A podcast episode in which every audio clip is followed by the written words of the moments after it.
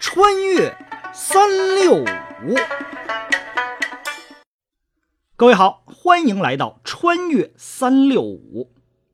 今天是三月三日，公元七零四年的今天，唐中宗李显完成了他生命中的第二次登基，恢复李唐的国号。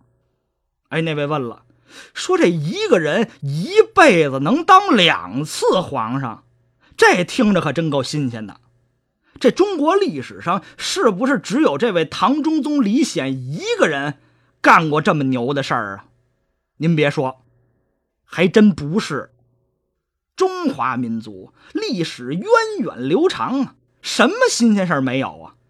一个人当两次皇上这事儿啊，掰一只手五个手指头您都数不过来。比较著名的啊，您比如说。后世大明朝的夺门天子明英宗朱祁镇，这位爷当了皇上之后，他不好好待着，抖机灵啊，亲率大军远征漠北，结果他也不会打仗，遭遇土木堡之变，让人瓦剌部落给逮起来了，关了一年啊。后来费挺大劲，好不容易给弄回来了，又让他兄弟景泰帝给架空了。当了个有名无实的太上皇，被软禁了七年呀，最后才发动夺门之变，重新夺回了皇帝位。您听听这份乱。另外啊，像中国历史上有名的白痴皇帝晋惠帝司马衷，唐朝的睿宗李旦，亡国皇帝唐昭宗李晔，元文宗不二之君吐铁默，还有清朝的溥仪皇帝。都曾经两次登基，当然了，这些与本书无关，咱们以后啊有机会再跟您细聊。那么这李显他这两次登基是怎么回事呢？今天呀，我就跟您慢慢说说这事儿。您别看这李显在位的时候没什么特别出色的功绩，但要论背景和出身，这位爷绝对可以称得上是史上最牛皇帝。为什么呢？因为啊，他自己本人是皇帝，这不用说了。他爸爸是皇帝，这不是废话吗？唐高宗李治啊，他亲弟弟也是皇帝，唐睿宗李旦。他儿子是皇帝，唐少帝李重茂。他侄子是皇帝，唐玄宗李隆基。最要命的是，他妈也是皇帝，谁呀？就是中国历史上大名鼎鼎的女皇武则天。你琢磨这几个了？李治啊，李旦、李显、李重茂、李隆基、武则天，六个。好家伙，历史上给了李显一个极其光辉的外号，叫“六味地黄丸”。您听这什么皇帝？这同仁堂的皇帝这是？虽然这“六味地黄丸”的称呼有点戏谑，但是历史上的李显呀，确实是比较懦弱无能。要不然，他一生中也不会被三个重要的女人——他妈、他媳妇儿还有他闺女所左右。李显是高宗李治的第七个儿子，是武则天的第三个儿子。要是从道理上讲，不管是以年龄、以能力、以才华来看，怎么也轮不到这李显来当皇上啊。然而，他之所以能够面南背北驾登九五，就是因为他有一个野心勃勃、自个儿也想当皇帝的老妈，就是这位武则天。但凡挡道的，一概清除干净。即便是李显的亲哥哥，武则天自个儿的亲儿子也不例外。所以呀，这也从某种程度为李显同学扫清了登基的障碍，使他最后成功的当上了皇帝。这武则天要是没野心，李显这辈子想都甭想。当然了，武则天最后立中宗李显，也是因为他没能耐，好控制。李显要有点能耐，那早被废了。在这李显的成长过程中啊，面对他妈这么一个强势的女人，早就已经被压抑的喘不过气儿来了。公元六八三年，也就是弘道元年。李显第一次登基称帝，这下可好，翻身农奴把歌唱啊！李显一看，好，我总算是熬着当皇上了，马上就开始晃起来了。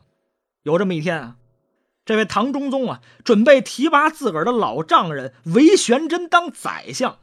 这诏书发去之后，另一个宰相裴炎坚决不同意。裴炎跟唐中宗说：“啊这韦玄真没有经过考核和公示，不能晋升。”李显一听就火了：“好，我都当皇上了，我说话你还敢不听？我让他当宰相怎么了？”我还告诉你，裴炎，我要一高兴，我还把江山让给他，你信吗？裴炎心说话，我不信呐。裴炎能被这大话给吓倒吗？他多明白，当一辈子官了，最清楚谁才是说了算的。一转身就把李显的话原封不动的传给了武则天。武则天一听也火了，呵，这儿子算白养了啊！当皇上就忘老娘，要把皇位让给外人。他立刻以天后的名义将众大臣召集到乾元殿，并且下令羽林将军程务亭等人是带兵入宫。唐高宗李治归天的时候，曾经留下遗诏，说军国大事有不决者，兼听天后处分。这意思就是说呀，凡是军国大事、设官任职、出征和荣这些事儿，都得听武则天的意见。李显忘了，大臣们可没敢忘。于是大伙齐集乾元殿，武则天当着众大臣的面当众宣布废了中宗李显。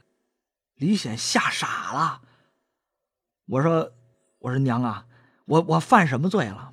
废话，你想把天下交给韦玄真，这是小罪啊。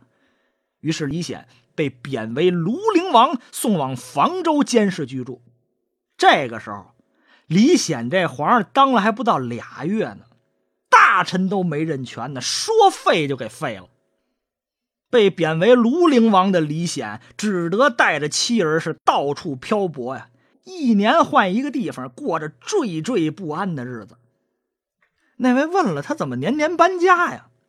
主要是因为武则天为了防止这位废帝长居一地，聚集发展起来自己的势力来对抗朝廷。经过这么几年的折腾啊，武则天觉得这李显的锐气已经消磨的差不多了，也就允许李显他们长居房州。直到胜利元年，也就是公元六九八年，在宰相狄仁杰的力劝之下，武则天这才派人把中宗和韦后从房州接回洛阳，复立中宗为皇太子。这个时候。中宗被流放已经长达十五年之久啊！公元七零五年，李显第二次登上了皇位，可哪成想啊，李显这皇位只刚刚坐了五年，就被自个儿的老婆和女儿下毒害死，是一命归西呀！要么说呀，这皇室的子女呀，大都命运悲惨。后世明崇祯皇帝手刃自己亲生女儿的时候，曾经仰天长叹：“哎，汝何生帝王家？”好，感谢收听今天的《穿越三六五》，咱们明天再见。